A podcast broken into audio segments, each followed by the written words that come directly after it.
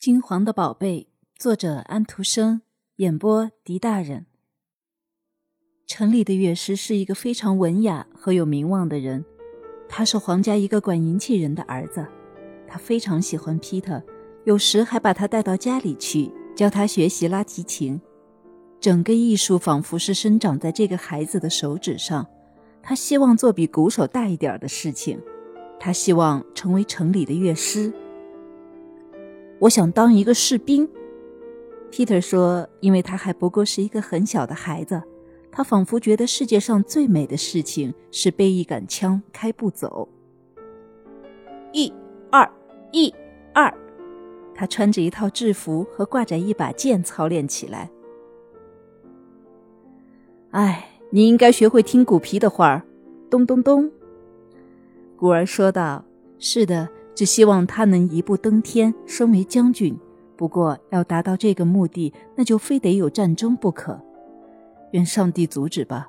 我们不会有什么损失的。会的，我们会损失我们的孩子。不过，假如他回来是一个将军，回来就会没有手，没有腿。我情愿有我完整的金黄的宝贝。火警鼓又响起来了，战争来了。士兵们都出发了，鼓手的儿子也跟他们一起出发。红发宝贝，金黄的宝贝。妈妈哭起来，爸爸在梦中看到他成名了。城里的乐师认为他不应该去参战，而应该待在家里学习音乐。士兵们都喊着红头发，Peter 就笑。不过他们有人把他叫做狐狸皮。这时他就紧咬着牙齿。把眼睛向别处望去，望向那个广大的世界。他不理这种讥讽的语气。这孩子非常活泼，有勇敢的性格，有幽默感。一些比他年纪大的弟兄们都这么说。这特点是行军中最好的水壶。有许多晚上，他得睡在广阔的天空下，被雨和雾打得透湿。不过，他的幽默感却并不因此而消散。鼓槌敲着，咚咚咚！大家起床呀！是的，他生来就是一个鼓手。这是一个战斗的日子，太阳还没有出来，不过晨曦已经出现。空气很冷，但是战争很热。空中有一层薄雾，但是火药气比雾还重。